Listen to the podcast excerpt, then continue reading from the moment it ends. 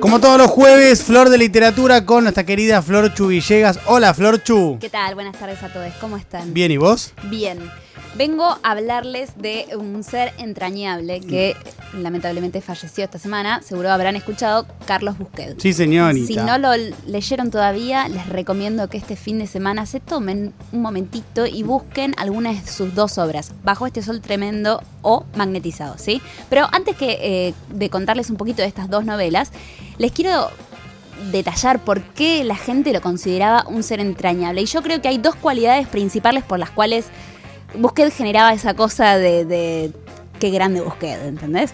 Una es que era un tipo que tenía como cualidades contradictorias que convivían dentro de sí. ¿sí? Era un tipo como un poco oscuro, pero a su vez todas las personas que lo conocían Entrañable. Decían que era cariñoso, que era simpático, pero tenía un costado medio oscuro y esas cosas convivían en él. O por ejemplo que era un ingeniero que daba clases en la UTN y que se dedicó a escribir, ¿entendés? Como sí, era un contraste muy grande. Yo cuando me enteré que era ingeniero también en su momento, una vez que lo entrevisté, eh, me parecía como, claro, raro, digamos. Él una vez remarcó que en general escribe para que la gente lo disculpe porque es un pelotudo, así decía.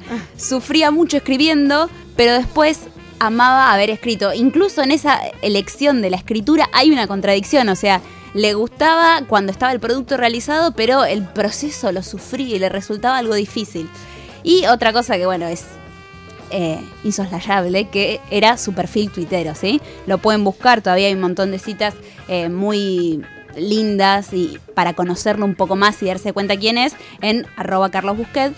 Tenía una honestidad brutal que no se compara con nadie. Era un tipo que decía lo indecible y que no es que buscaba generar tendencia o algo, viste, como algo, eso que pasa en Twitter en particular de ay, tuiteo para hacer tendencia. No, el chabón decía lo que le pintaba, era como una herramienta de exploración del lenguaje más para él. Eso es lo que yo siento eh, de cómo él usaba Twitter.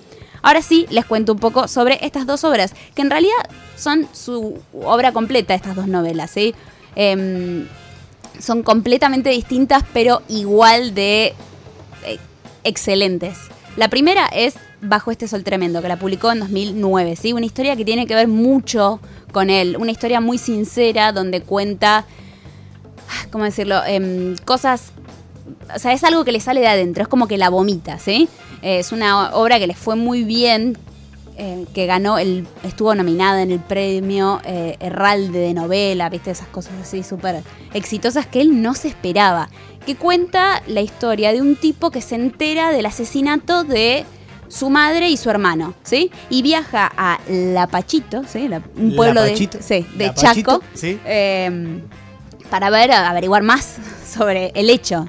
Y él nació en Chaco, entonces hay como cosas, viste, del pueblo, de un pueblo todo lleno de barro, eh, con historias con ex militares retirados, por ejemplo Duarte, que va a ser uno de los personajes.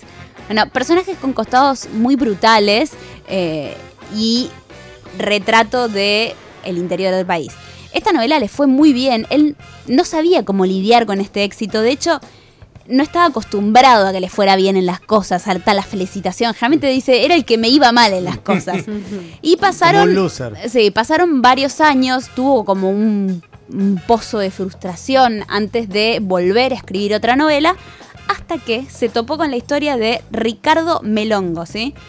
Un asesino de taxistas, un asesino en serie de taxistas, que estuvo en los titulares de septiembre de 1982, por ahí, porque mató un montón de taxistas. Y lo que hizo él fue entrevistarlo. Tuvo 90 horas de charla con este tipo, ¿sí? Un tipo que estuvo preso, que es un personaje muy particular porque también este es el nexo que yo encuentro entre los personajes de sus libros. Es un personaje muy sincero, no es un personaje manipulador.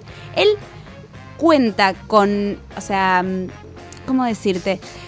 Las mismas cosas que le hicieron a él de truculentas, él las hizo a otras personas. Pero lo cuenta con la misma línea, ¿entendés? Con las mismas palabras, la misma sinceridad. Y lo que hizo Busquet fue armar una suerte de crónica eh, sincronista, porque él no está como primera persona, sino que está eh, melongo, donde conoces a este tipo con sus dos caras, con las miserias que tuvo y con las horroridades, las cosas horribles que hizo.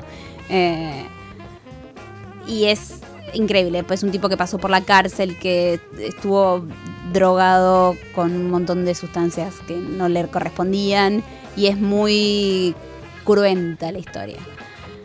Para cerrar, les voy a dejar uno de los tantos tweets que tenía Busquet, que tiene en Sí. su cuenta de Twitter, que es del 18 al 8 del 2020, o sea, el año pasado, no hace tanto, Un añito. que dice, si me muero y voy al cielo, ojalá me dejen escupir hacia la tierra. Así Bueno. que espero que estés escupiendo de algún lado, Busquet. Gracias, Flor. Chiqui, repetime los libros, por favor. Bajo este sol tremendo y Magnetizado, los dos libros, las dos novelas de Carlos Busquet. Gracias, Flor. Chu.